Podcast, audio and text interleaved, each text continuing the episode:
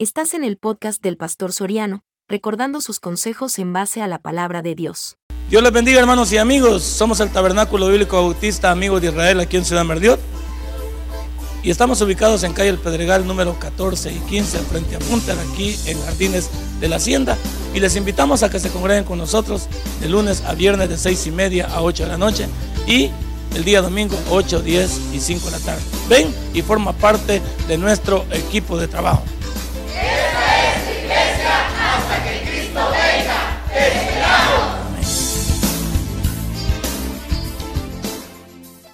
19 en adelante. ¿Lo tiene? Y estando él sentado en el tribunal, su mujer le mandó a decir, no tengas nada que ver con ese justo, porque hoy he padecido mucho en sueños por causa de él. Pero los principales sacerdotes y los ancianos persuadieron a la multitud que pidiese a Barrabás y que Jesús fuese muerto. Y respondiendo, el gobernador les dijo, ¿a cuál de los dos queréis que os suelte? Y ellos dijeron a Barrabás. Pilato les dijo, ¿qué pues haré de Jesús llamado el Cristo? Todos le dijeron, que sea crucificado. Padre y buen Dios, qué lástima Qué lástima que la humanidad, tú hablas y a nadie parece importarle. Tú quieres dirigirte en beneficio de nuestra vida a nosotros y nosotros pensamos que no te necesitamos. Ayúdanos, mi Dios, a comprender que tú puedes estar hablando hoy a mi vida y que yo debo de ser responsable con el mensaje que tú quieres darme. Gracias, mi Dios, porque esta tarde pondré mi mente receptiva para escuchar tu voz. En el nombre de Cristo Jesús hemos orado. Amén y amén. Hermano, ¿sabías que Dios está hablando a nuestras vidas de diferentes maneras? Hoy fuimos al evangelismo personal y fuimos aquí por este lado de la sabana y me encuentro con un señor que dice que ha sido militar y que hoy es catedrático universitario. Y él me dice, yo me dice, voy a la iglesia que sea porque algo bueno tienen que decirme en diferentes lugares. Y yo le digo, pero no todas las voces son las mismas, ni todos los mensajes son los que yo necesito. Hay mensajes en mi vida que no vienen a ayudarme, sino que vienen a confundirme. ¿Por qué me dice eso? Dice él. Porque usted me habla de religión y yo le hablo de fe. Usted me dice, cuando yo me integre a la religión, y yo no le hablo de ninguna religión, porque religión es el conjunto de reglas que el hombre ha inventado para acercarse a Dios. Porque el hombre inventó a través de la religión acercarse a Dios, como lo hizo Caín. Caín trajo una ofrenda que Dios no había pedido, sino trajo lo que él quiso. Él inventó cómo acercarse a Dios. Este señor me dice, yo por eso me dice, no me acerco a, ninguna iglesia porque todas las iglesias tienen algo malo. Bueno, entonces usted va a las iglesias a ver sus defectos, le digo yo. No, pero aunque yo no quiera, en una iglesia dicen que los de adelante son los preferidos del pastor, porque son los que dan, los que dan sus diezmos y ofrendas. Los que no dan los diezmos y ofrendas son los que se sientan atrás. Entonces quiere que los dos hermanos que están allá no han dado nada. De acuerdo a esa iglesia del Señor, que ellos dos hermanos, ellos ni, ni, ni, buenas tardes han dicho, porque no quieren gastar una palabra. Otra que me dice él, dice que otros va a otras iglesias donde el problema es que no les permiten ahí poder desarrollarse dentro de la voluntad de Dios. Pero ¿cuáles son esas iglesias? Les digo yo. ¿De qué iglesia me habla usted? Porque me habla de la iglesia del hermano Toby, me habla de los mormones, me habla de los masones, me habla de los católicos, de los gnósticos. Hermano, no, usted no hermano. Usted es una un fresco de ensalada. ¿Qué, qué lleva el frasco de ensalada? Lleva melón. Si podemos ponerle, ¿qué más? Manzana. ¿Qué más? Marañones. ¿Qué más? Piña. Jocotes. ¿Qué más? lechuga. Hasta marihuana lleva también, va, si le echamos. O sea, puede llevar ahí, va. La marihuana, hierba buena, marihuana, dormilona.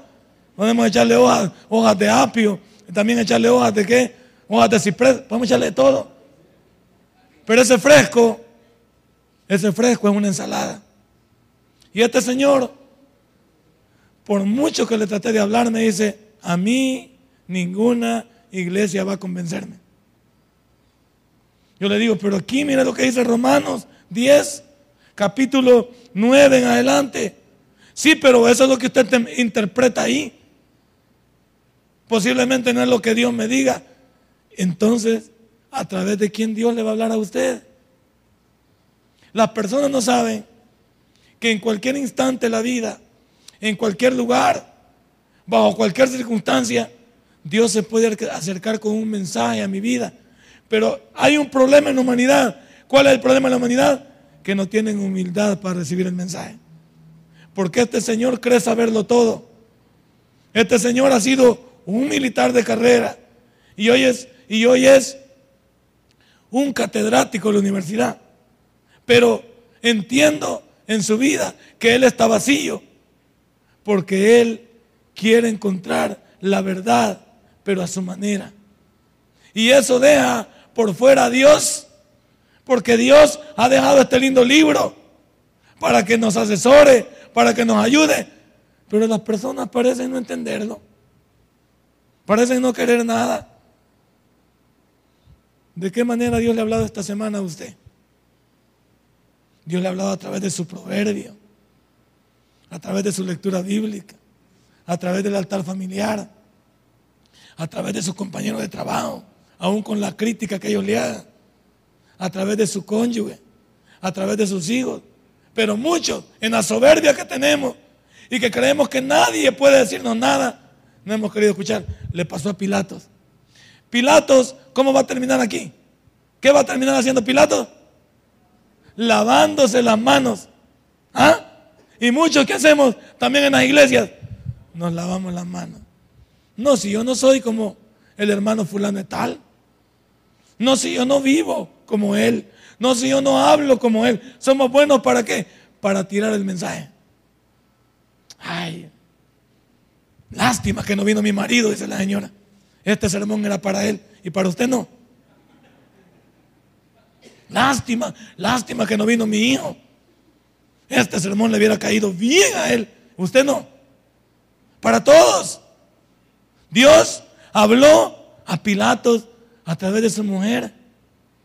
La mujer había recibido en sueños la incomodidad de decirle, no te manches la mano con este inocente. Pero Pilato ya tenía su plan. Dijo, no, si yo no voy a hacer nada. Si yo le voy a tirar la bola a los religiosos. Y vamos a ver qué dicen ellos. Pero no sabía que la bola de los religiosos era más persuasiva que el mismo. Porque el mismo de acuerdo a la Biblia, tenía miedo a los religiosos. Sabía que no hacía como ellos decían, le iban a causar un caos en su vida. Le iban a causar, a causar un caos en su gobierno. Le iban a causar un caos en todo, en todo el bienestar que llevaba a cabo. Y él no quería perder lo que tenía. Entonces antepuso sus credenciales humanas ante lo que su esposa le estaba diciendo. Tú y yo esta semana o la semana que viene, cuánto vamos a anteponer nuestro criterio, nuestra forma de vida, nuestra forma de ser, por lo que Dios nos va a decir y nos está diciendo a partir de hoy. Dios tal vez te está abriendo tus oídos, abriendo tu mente esta tarde, pero muchos van a seguir encerrándose en sus propios pensamientos. Allá ustedes. Yo no quiero terminar como Pilatos.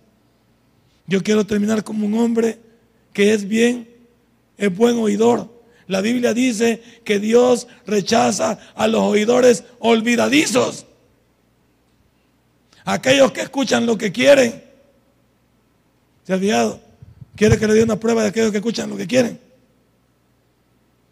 Un señor dice que se fue a confesar cuando era católico. Se fue a confesar donde el señor cura y le dice, Señor, señor cura, pues la verdad, yo vengo a, a decirle a usted y a confesarme con Dios y a preguntarle por qué usted está cuenteando a mi mujer. Yo le he visto a usted muchas veces que le está yendo cosas a mi mujer y mi mujer me ha dicho que usted le está diciendo. Y le dijo, mira hijo, fíjate que no se oye, le dijo. Cambiemos de lugar, le dijo. Me voy a pasar yo por el otro lado. En todos los otros lados se puso el señor cura y le comenzó a decir, mira, le dijo, hijo, yo sé que tú eres un gran mañoso. Porque a los, a los feligreses, fulanos de tal, tú les has quitado su tierra. Y sabe que digo, también la persona que estamos, tiene razón, señor cura, fíjese que no se oye también de este lado. O sea, nadie quiere escuchar lo que se le dice, especialmente cuando le perjudica. Y muchos de nosotros somos buenos para escuchar lo que nos conviene. ¿Sí o no? Usted escucha lo que, usted escucha lo que le conviene y, para las orejitas. Lo que, lo que según usted no le conviene, hace esto. ¿Por qué cerrar sus oídos al mensaje de Dios? ¿Por qué cerrar sus oídos a lo que Dios tiene para su vida diariamente? En segundo lugar, ¿de qué manera Dios está hablando a ti esta tarde? Dígale que ya vamos a llegar, que en unos 30 minutos terminaremos por aquí y llegaremos por allá. Que tengan ahí ya lista la comidita para fajarnos rápido. ¿De qué manera? ¿De qué manera Dios te está hablando a ti este día? Este día no, Dios nos ha hablado tres veces. Nos habló la más del hermano Vicente a las 8 de la mañana. Y un buen mensaje. Les predicó acerca de la mujer virtuosa, el capítulo 31. Y les explicó algo que yo nunca les he dicho. ¿Quién era Lemuel? Posiblemente otros nombres que se le atribuyen. ¿De dónde? Y la comparación que este, que este capítulo 31 tiene con el capítulo 119 del libro de los Salmos. Hoy aprendimos. Dios nos habló y nos especificó en qué consiste la verdadera mujer virtuosa. ¿Por qué vale más que las piedras preciosas? ¿Y quién es en realidad una mujer virtuosa? Es una mujer que acompaña, que ayuda, que es fiel. Una mujer que siempre apoya. Una mujer que, se desvela por su familia, que colabora con su familia, lucha. nos explicó en las 8 de la mañana. A las 10 de la mañana, ¿de qué les hablé? No, no vine, diga. ¿Ah? Sí, el final de un creyente desobediente. Los que no dijeron nada, asumo que no vinieron. Pero como siempre se llevan el sermón, ¿a dónde se lo llevan? Aquí. Pero imagínate, ya hasta ahora ya no tiene nada. Humo dice el sermón, ¿verdad? Solo como que, como que era marihuana. Hola fue el supón ya. Ya fue el, ya fue el, ya pasó el pitazo. Yo les hablé del final de un creyente, de un creyente desobediente. Y les hablé de la figura de, Saúl o no. Y les dije cómo este hombre no había sido un llamado de Dios, sino que un capricho de la humanidad. Y les enseñé también cómo este hombre quiso congraciarse con el pueblo y hacer su voluntad antes que la voluntad de Dios. Dios ya les habló de sermones y ahora les sigue hablando. Va a llegar a su casa y Dios posiblemente le habla a través de su suegra también. Sí, puede ser. Dios le habla a través de un vecino que le tenga un mensaje y uno tiene que ser receptivo.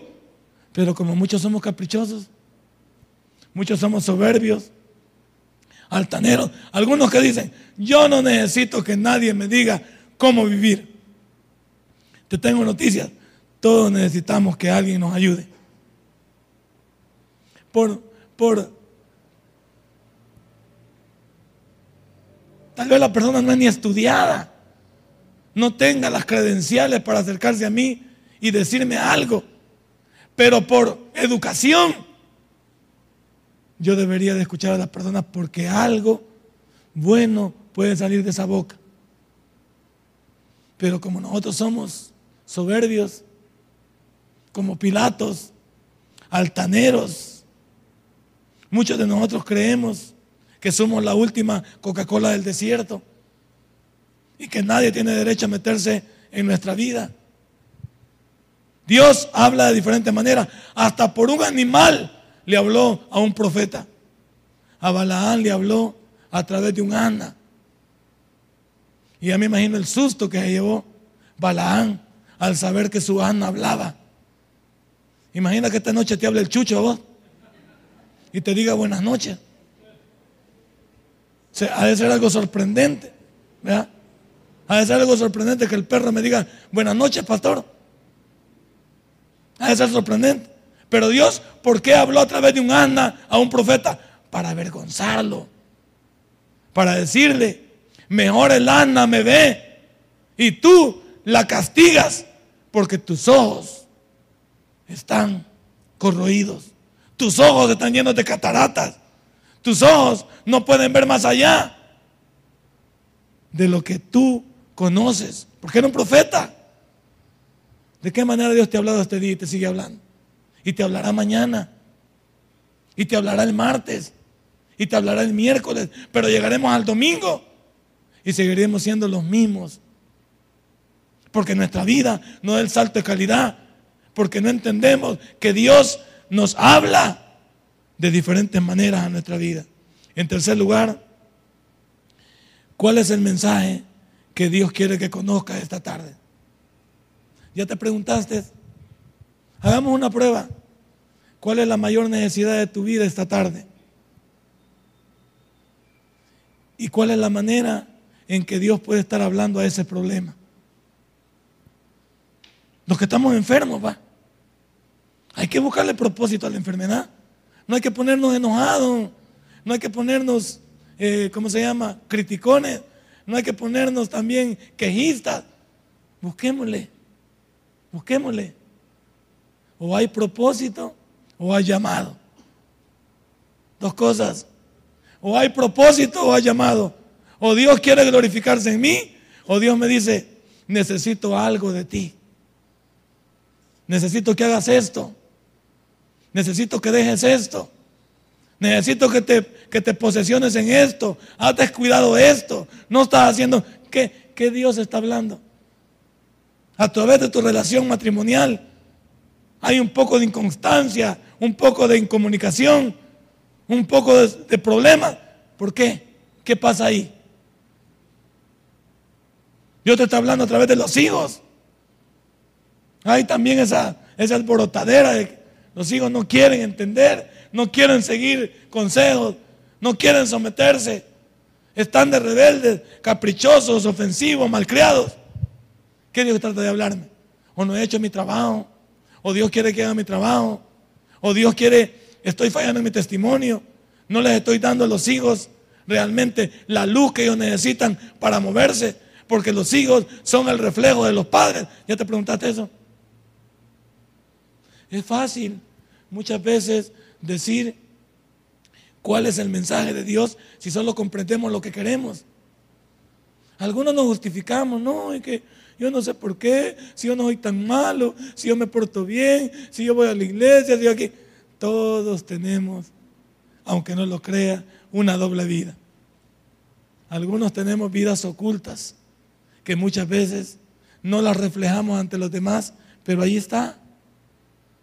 Y aunque no son cosas de gravedad, malos pensamientos que no llegan a conclusión, rencores que tengo dentro de mí, odio, infundado contra terceros, mala crianza que tengo en mi, en mi, en mi, en mi vida, porque por sueños no cumplidos, por situaciones no alcanzadas. ¿Tú crees que eso no incomoda en la vida? Y Dios te dice, cuando abandones esto, hablamos. ¿O no? ¿O no dicen algunas veces personas así? Cuando usted llegue a esto, hablamos. Cuando usted haga esto, hablamos. Pero algunos no entendemos que Dios nos habla de diferentes maneras porque hoy quiere que conozcamos el mensaje en lo que nos está pasando. Porque todos aquí tenemos un problema en la vida. Llámese económico, ya dije, llámese familiar, llámese matrimonial, llámese de negocios, llámese de profesión, llámese con... Todos tenemos un problema. Pero lo que menos hacemos es buscarle el sentido a lo que nos está pasando. Porque todo lo descargamos en que en justificarnos. En que yo no, pero sí en el fondo nada sucede por casualidad. Nada sucede por casualidad. Todo en la vida hay una enseñanza. Hay algo detrás para, para despabilarme. Hay algo detrás para entender. Hay algo detrás de eso para, para comprender que Dios me está hablando. Y que muchos de nosotros no llegamos. Como Pilato ya vamos a entrar con él. Comencemos con el sermón. Hay algunos que desprecian el mensaje de Dios. En la vida hay de todo. No solo los que están afuera desprecian el mensaje de Dios, los que están adentro también. Los que estamos aquí. Hay algunos que vamos a salir diciendo, no, eso que habló el pastor no era para mí. No, yo no soy tan así. ¿Qué dijo Pilato en el 19? Y estando él sentado en el tribunal, su mujer le mandó a decir, no tengas nada que ver con ese justo, porque hoy he padecido mucho en sueños por causa de él. La mujer le mandó un mensaje. Ella le mandó a decir su indisposición con lo que estaba pasando. Se sentía ella mal. No se sentía como dijéramos, en paz. Se sentía convulsionada el interior porque algo por la noche la había incomodado, especialmente con ese hombre que iba a ser juzgado. Pero parece que a Pilatos eso no le fue, ni le vino, porque él siguió adelante con su plan. Él siguió adelante con lo que él creía. Él no dijo, vamos a detener un, un ratito el, el juicio. Vamos a averiguar un poquito más sobre él. Vamos a ver ustedes, la comisión de los religiosos, venga conmigo. Quisiera saber un poquito más por qué ustedes acusan a él y dónde están las pruebas. No, no hizo nada. Como una señora, National Geographic. A mí me gusta ver muchos programas de este tipo porque una señora, ¿cuánto pasó? 37 años. 37 años presa por un crimen que no cometió. Y todo por una mentirosa compulsiva que fue y es la testigo estrella de la fiscalía que la acusó que ella había sido. Y por 37 años esta mujer estuvo en prisión perdiendo toda una vida. Pero cuando ella salió de la cárcel, en lugar de amargarse, ¿sabe qué dijo? Voy a aprovechar el resto de mi vida para vivirla a plenitud. ¿Qué tal si la señora de amargada hubiera dicho, ¿dónde está la vieja que me acusó? Voy a destinar todo lo que tenga para buscar esta vieja, para ver quién es, y me lo voy a acabar a todos. Porque estos 37 nacieron en vano. Entonces parece que la cárcel no surtió efecto en ella la amargó, la llenó de pesadez, la llenó de odio. Esta mujer salió y salió para ser feliz de la cárcel, para dedicarse a sus nietos, al resto de su familia, al resto de su vida. Y todavía el gobierno, que muy poquito lo que le dio, le estaba dando 100 dólares por cada día que estuvo presa. Toda la mujer estaba lista para vivir qué? Vivir el resto de su vida en plenitud, no cargarse. Pero tuvo que hacer algo con lo que le pasó. No degradó sus 37 años pensando en la venganza hacia afuera, sino pensando en salir para aprovechar el resto de su vida. Si fue de 20 años esta mujer a la cárcel y, y estuvo 37, ¿de cuánto salió? De 57 años. Pero todavía, todavía tenía deseos de vivir. ¿Y usted? Que nunca ha estado ni preso. ¿Y usted que nunca ha tenido un problema como este? Y chilla y llora. ¿Por qué desprecia lo que le pasa en la vida? Esta mujer la aprovechó. Es más, la que la acusó se murió. En el transcurso que ella estuvo ahí, se murió la, mentirosa. Ojalá se mueran los mentirosos, pero no de aquí, sino los que están afuera. Se murió. Y la mujer termina el programa diciendo, yo viviré siendo feliz, aprovechando hasta el último momento de mi vida. ¿Qué hizo esta mujer? Ah, esta mujer no despreció el mensaje de la vida el mensaje, a pesar de los problemas, a pesar de toda la injuria, a pesar de toda la injusticia, salió para ser feliz. ¿Usted y yo? ¿Qué quiere? ¿Para qué quiere seguir viviendo usted? Si no avanza. Algunos que siguen viviendo y con ganas de morirse. Muera, sí, hombre. ¿Para qué? Si es todo por gusto. Usted que está ahí, que que todo le duele y que, y que nada, y que, y hermano, y, esa vida de quejista. Yo digo que debe haber, mi esposa me dice, y tiene razón ella, hay momentos en ciertas enfermedades de uno que uno altera más el dolor de lo normal. Hay dolores que usted tiene que aprender a controlarlos con su mente y con su deseo de seguir adelante. Pero si hay que me... Ay, ay, no, no, no, no, no, no, no, no, no me toque, que no puedo ni moverla. Ey, permítame, hagamos el intento, Pasémosle una, aunque sea una supulidora ahí, pasémosle algo ahí. Pero no diga que no, que no puede. Algunos, yo creo que hacemos que el dolor sea más intenso porque nosotros lo distorsionamos y lo ampliamos.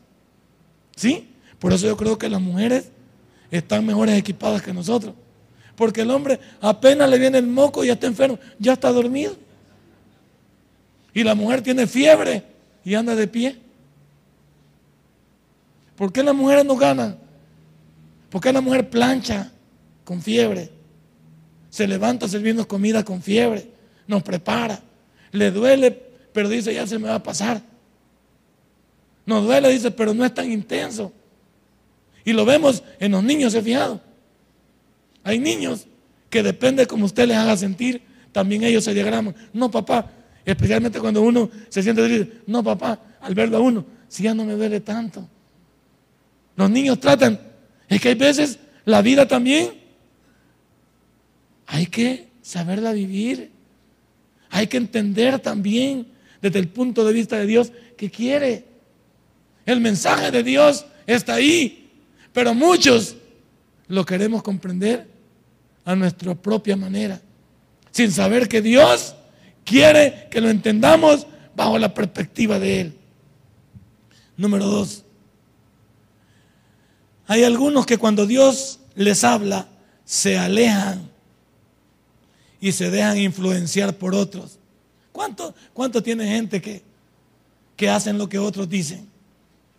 Yo por eso siempre he dicho y los critico, que nuestros mejores amigos para algunos cristianos son paganos. En el trabajo, en el estudio, en la comunidad. Nuestras amistades, nuestras compañías son paganas. ¿Y qué nos va a decir el pagano? Algunos, eh, nuestras grandes amigas, la tortillera. no tengo nada con la tortillera. Dueñas de tienda. Dueñas de qué? De, de un molino. Van allí y desde que llegan, llegan con su queja. Fíjese, doña, doña Perula, que viera cómo me va. Yo que no veo la mía. Y viera aquí donde me ve como estoy enferma. Y miren, miren para comprar al marido, se me ha ido con otra. Y los hipotes Los hipotes me han agarrado malas mañas. La bicha, no sé si embarazada está. Y la niña Perula le dice, mire, niña Clotilde, ¿y usted que no va a la iglesia y al tabernáculo de Ciudad Merliot? Sí. ¿Y qué aprenden ahí? Porque yo nunca he ido. Pero usted lo que me viene a contar, imagina todas sus penumbras aquí. Me viene a contar todas sus sofocas. ¿Y yo cómo voy a ir a su iglesia? ¿Cómo voy a recibir al Dios que usted tiene? Si su Dios es un Dios que, un Dios que le gusta ver sufrir a sus hijos, de acuerdo a lo que usted me está contando, un Dios que no le gusta ayudarle a sus hijos. ¿Qué te va a decir el, el pagano? ¿Qué crees que te va a decir la niña Perula? Niña Perula va a seguir vendiendo tortillas. Y cuando te vaya, vos vas a decir, aguantan esta vieja que va a la iglesia. Ay, me viene a contar todo, su chisme, y, le y, como llega la otra, la niña de Inarda, y le dice, ¿y qué le contó? ¿Y, ¿Y de qué se trata, pues? Y ya el chambre se va extendiendo. ¿Qué te va a decir el del mundo? Es como que yo le diga a uno de estos pastores desquiciados, cualquier otro pastor desquiciado, igual que yo, y vaya y le digo, fíjese, hermano, tal, yo no sé si a usted le pasa, pero quiero contarle mi problema. Ah, ¿qué pasa, pastor Soriano? Es que fíjese, mire, que tengo problemas con mi mujer. Era que mi mujer no se somete.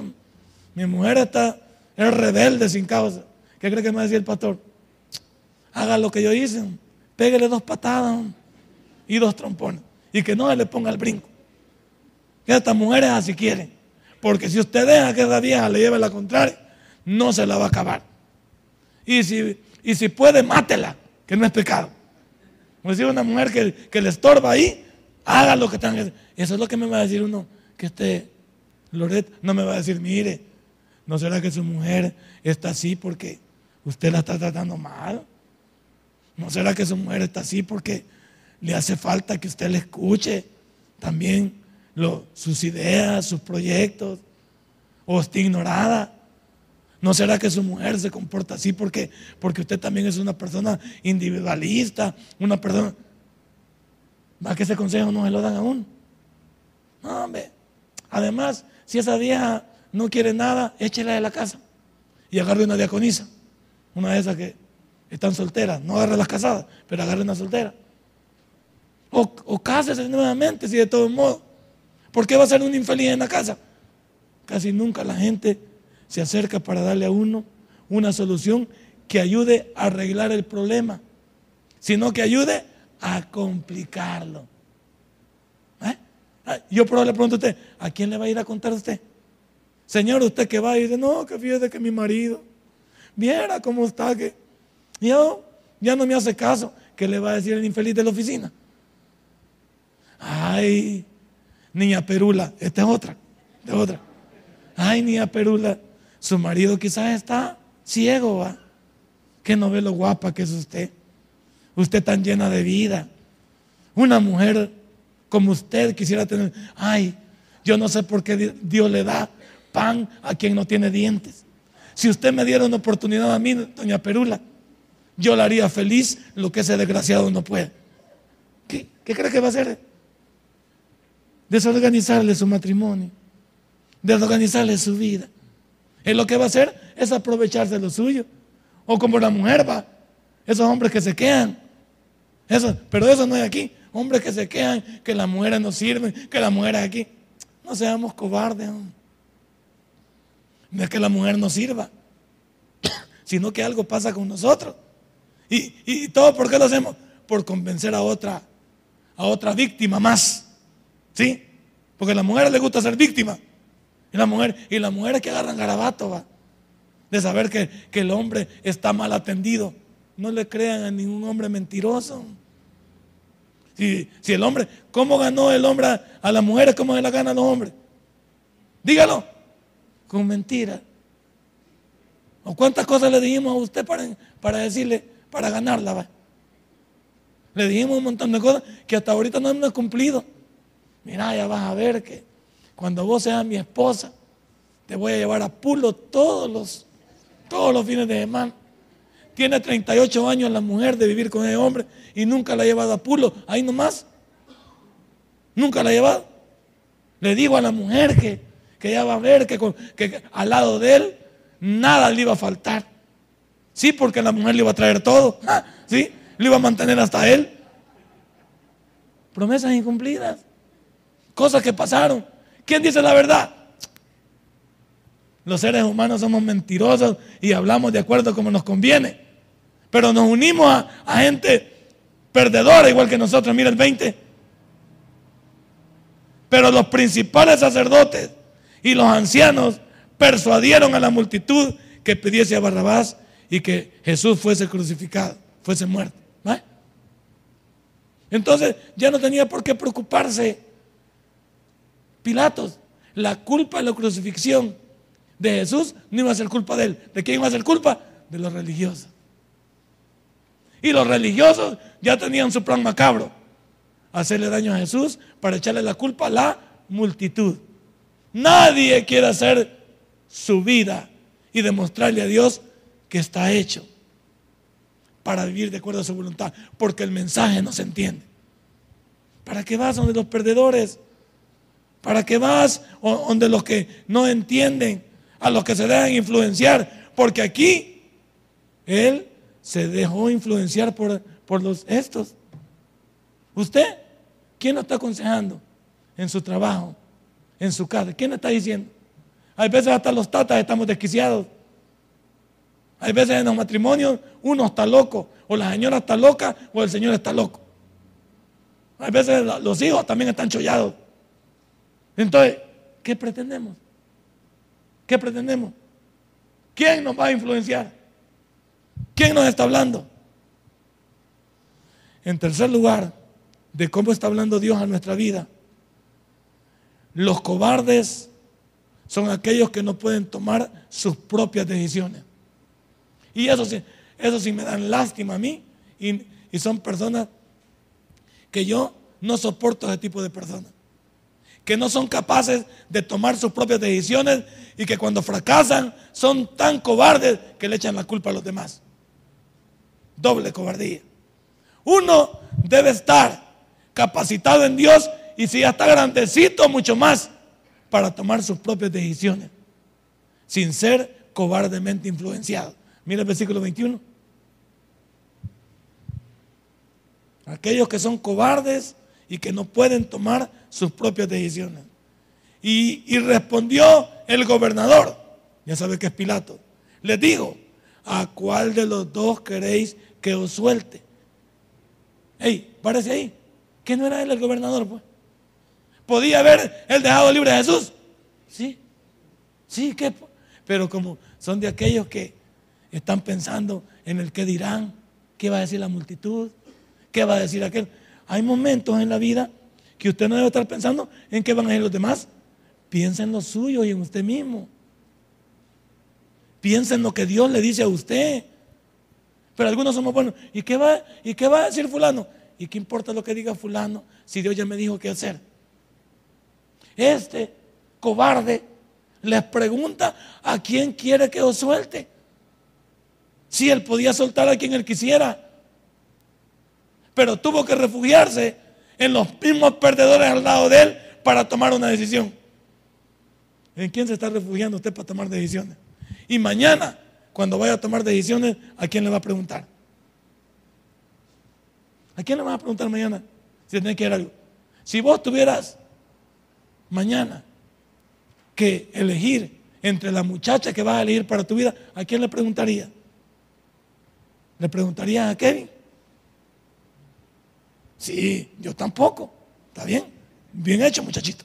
¿Cómo le va a preguntar a este? ¿Cómo le va a preguntar a alguien por una decisión que va a afectar el resto de tu vida? Si vos vas a elegir una novia, yo esperaría que le preguntaras a Dios mejor y te refugiaras en tus padres para ver cuál es su opinión. Porque Dios y tus padres pueden tener una buena opinión sobre el futuro de tu vida. Porque una muchacha que llega a tu vida puede ser el próximo canal para que vos seas una persona que unas tu vida para toda lo que les toque aquí con otra persona y no es fácil. Entonces, ¿por qué le voy a ir a preguntar a tu compañero de estudio? ¿Y a vos qué te parece eh, vos la cholipa? ¿Por qué le voy a preguntar qué le parece la cholipa? ¿A vos qué te parece ella? Si a tu amigo le puede gustar también. O a tu amigo puede tener envidia y te diga, esa no te conviene porque le gusta a él también. Porque ya le voló lente. ¿Cuántos se han quedado con la novia ajena? ¿Cuántos fueron mensajeros y se quedaron con la novia ajena? Yo voy a decir esto. ¿Cómo le vas a preguntar algo que va a afectar a tu vida a alguien que no sabes que te va a aconsejar bien? ¿Sabías que muchos jóvenes como ustedes prefieren a sus amigos antes que a sus padres y a Dios y por eso hay fracaso? Porque entre jóvenes no tienen la experiencia para aconsejarse, tienen la emoción, tienen las ganas de vivir, pero no saben a qué se enfrentan. ¿Qué pasa con, con un viejo atarantado como algunos de nosotros también? Que ya tiene un recorrido en la vida, pero no le ha caído el 20. ¿Cuántos viejos no podemos tomar buenas decisiones? Y todavía también andamos preguntándole a otros. Hay gente que ya tiene su edad, ya tiene sus momentos, ya vivió su vida y parece que nunca han vivido. ¿A cuántos conocen así ustedes? Hoy se conoce un montón de gente que las canas las tiene de adorno. La vida la tiene de adorno. Parece que nunca han vivido. Porque son cobardes. Nunca quisieron afrontar. Nunca quisieron decidir. Nunca quisieron hacer nada con su vida. Y ahora me van a decir esos que vienen de consejeros. Y ahora me van a decir esos que les voy a preguntar a ellos. ¿Cómo le voy a preguntar a alguien que no tiene el soporte para aconsejarme? Yo voy a ir a él. Estoy loco. Y eso es lo que pasa hoy en día. A los que vamos a pedirle un consejo, no tienen la capacidad ni moral, ni espiritual, ni humana para decirnos algo. Y aquí, el Señor, el Señor Pilatos, según él no supo qué hacer, porque fue un cobarde a la hora de tomar sus decisiones. Número cuatro. También yo quiero hablar en este sermón de cómo estás tú escuchando la voz de Dios en tu vida para decirte, los que no saben qué hacer también cuando les toca decidir. Ya no hablemos de los que son cobardes, hablemos de los que no saben qué hacer cuando les toca a ellos tomar la decisión. Cuando te toque tomar una decisión, afrontalo. ¿Y qué mejor afrontar tus decisiones que con Dios? o con la ayuda de tus padres, ya te dije, o con la ayuda de tu familia. Pregúntale a los tuyos, a los que te aman, ¿qué pueden hacer? Versículo 22. Pilato les dijo, ¿qué pues haré de Jesús llamado el Cristo? Vaya, chulada. No había primero a quien soltar y después, ¿y ahora qué hago con Jesús? Pues, ¿Va que tipo de gente inconstante no le cae mal a usted la gente inconstante? Digo, en el buen término de la, de la palabra, hay gente que es inconstante. No, primero, preguntarle como cobarde a los demás qué hacer. Y luego a la hora de los que a la hora de decidir, ¿y qué hago con Jesús? Y no había soltado ya a Barrabás, pues. Y se había soltado a Barrabás, ¿qué le tocaba con Jesús? Crucificarlo. Y ahora se escuda con que no sé qué hacer o tomé una mala decisión. Hey hermanos, tomen buenas decisiones en Dios. Piénsenlo bien, ve. Refúgiense en Dios. Pregúntenle a Él. Y, si van a preguntarle a alguien, no le pregunten a un atarantado. Pregúntenle a un cuerdo. ¿Qué hacía uno antes para preguntarle algo a alguien. ¿A quién se le acercaba vos? A un anciano. Decía, al que miraba más alentador uno. Le preguntaba a uno. Yo tenía un señor al cual le agradezco mucho, aunque siempre lo ridiculicé. Se llamaba don Víctor Manuel Méndez. Él era el sugerente de Lados Canadá, cuando quedaba en la 25 Avenida Sur yo eh, barrí ese parqueo en los años 1974, 74, 73, 74, barrí ese parqueo. Él siempre fue un señor que me aconsejó.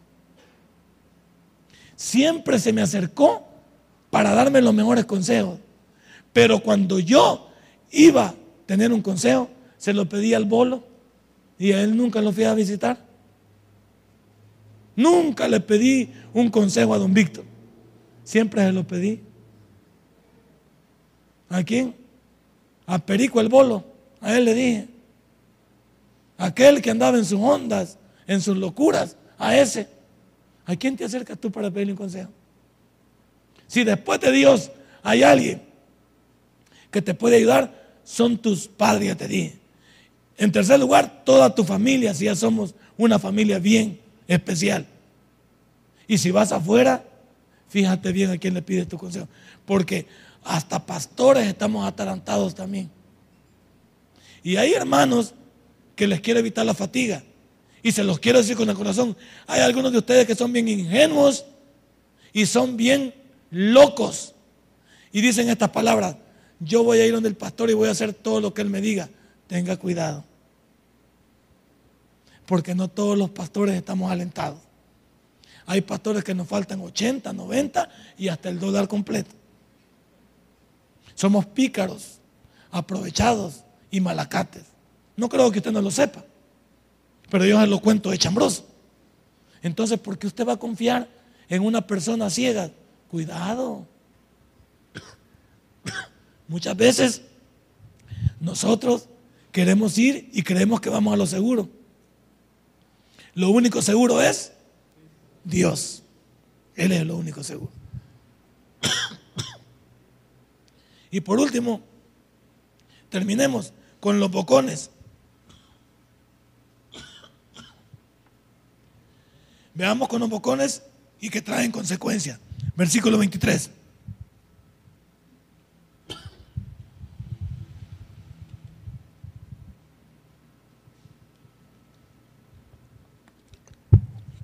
No se preocupe Para eso estamos aquí. 23. Veamos los bocones y que siempre caen en sus consecuencias. 23. Y el gobernador les dijo, pues qué mal ha hecho. Pero todos, pero ellos gritaban aún más, diciendo, sea crucificado. El gobernador ya no podía hacer nada. El gobernador no supo escuchar a su mujer, era un cobarde, fue a pedir ayuda donde no había y era un hombre que no podía tomar sus propias decisiones. Entonces, ¿qué esperábamos? Decirle a los bocones, decirle a los que ya habían tenido y echado todas sus consecuencias sobre sí qué hacer. Porque, ¿cuál fue la gran consecuencia que a este pueblo lo ha perseguido por esta decisión. ¿Cuál es la consecuencia? ¿Qué dijeron ellos? Su sangre caiga sobre nosotros y sobre nuestros hijos. La vida del judío está marcada por esta decisión. Y los ha perseguido durante toda la vida. Ellos no crucificaron a Jesús materialmente porque no podían pero fueron los autores intelectuales de lo que le pasó a Jesús. Y hechor y consentidor llevan el mismo pecado. Y ellos al decir que su sangre caiga sobre nosotros y sobre nuestros hijos, siga leyendo, ellos mismos se hicieron reos y presos de sus propios hechos en el presente y en el futuro. Ay de muchos de nosotros, cierre su Biblia que hagamos lo mismo, escuchando sermones como estos, leyendo la Biblia.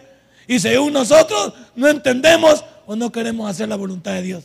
Yo le tengo noticias en esta tarde, que le aproveche, que le aproveche.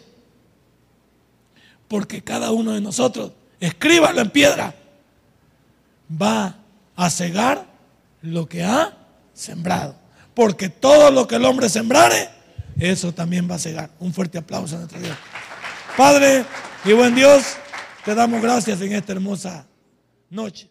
Si este mensaje ha impactado tu vida, puedes visitarnos y también puedes buscarnos en Facebook como Tabernáculo Ciudad Merliot. Sigue con nosotros con el siguiente podcast.